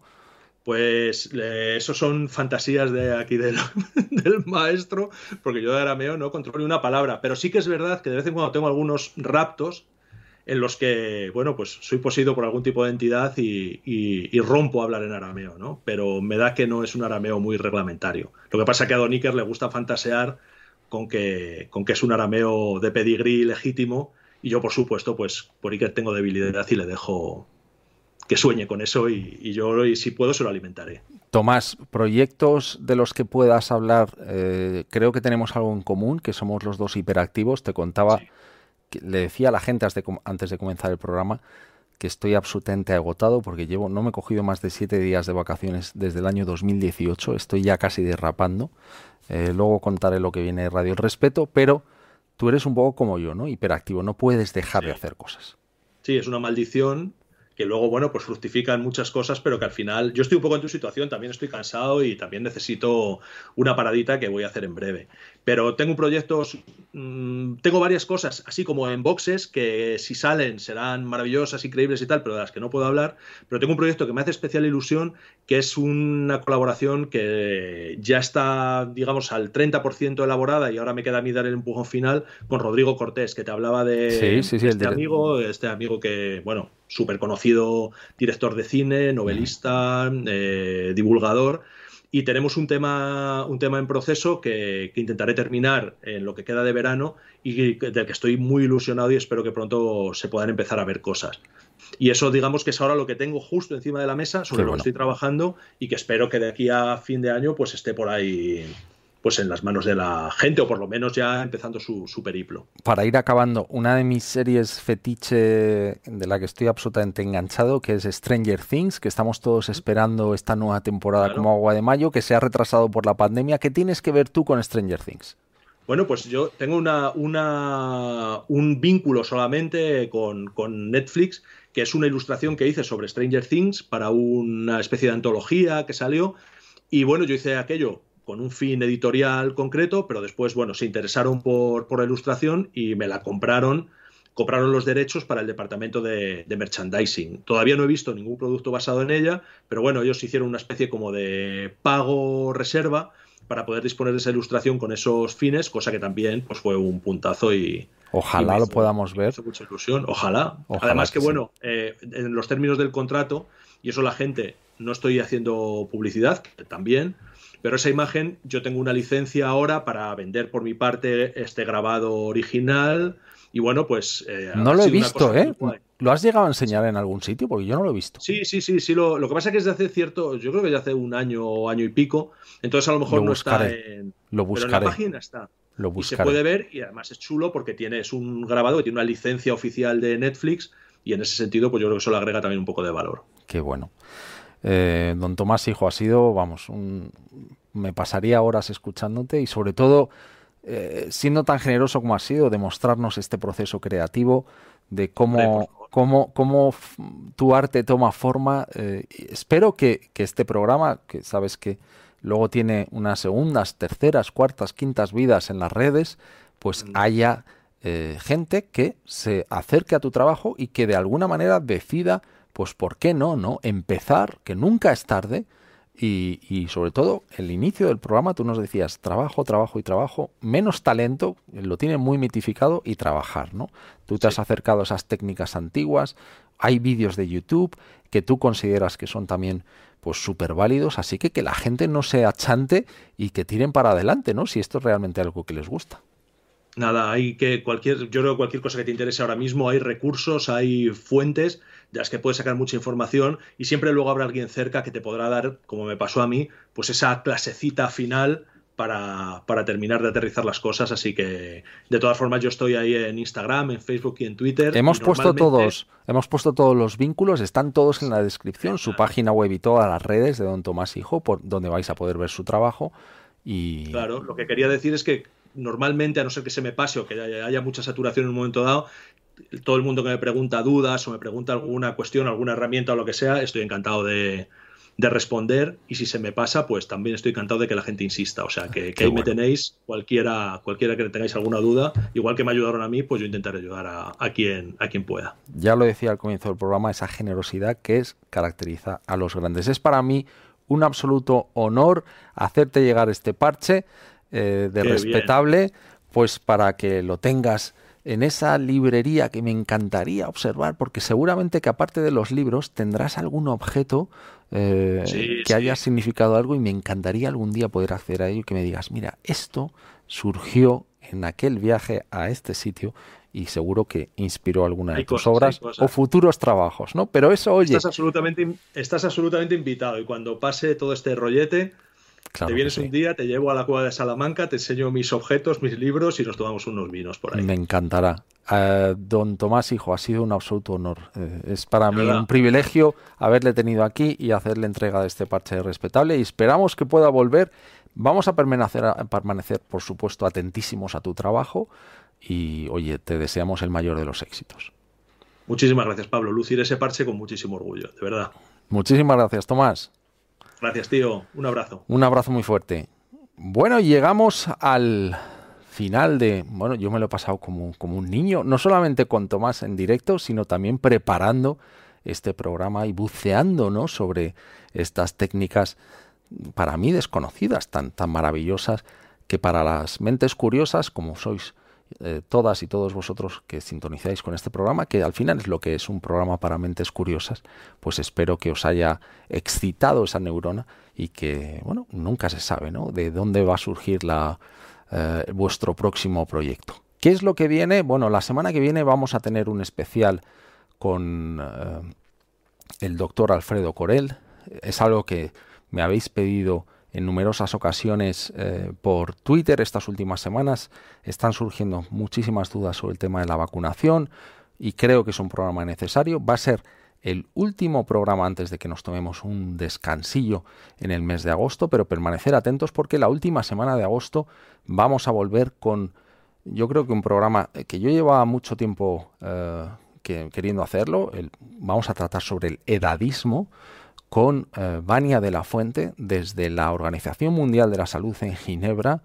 Tuve una conversación con Vania eh, recientemente y creo que es un programa que, es necesario. ¿no? Esto será la última semana de agosto y estoy esperando poder anunciar muy, yo creo que será muy pronto, quizás mañana, este programa en directo que se llevará a cabo el día 6 de septiembre, 6 de septiembre, lunes en directo para 200 personas que van a poder asistir al directo a la celebración del programa número 100 de Radio El Respeto, por el que van a pasar pues muchas de las personas muchos de los respetables que habéis podido ver durante estos 100 programas van a estar ahí. Tenemos, bueno, pues eh, vuestros, vuestros respetables favoritos van a estar allí esta noche.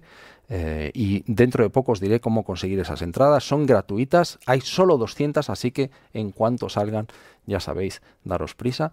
Eh, nos vemos el martes que viene con el doctor Alfredo Corel aquí en Radio El Respeto. Muchísimas gracias por estar ahí.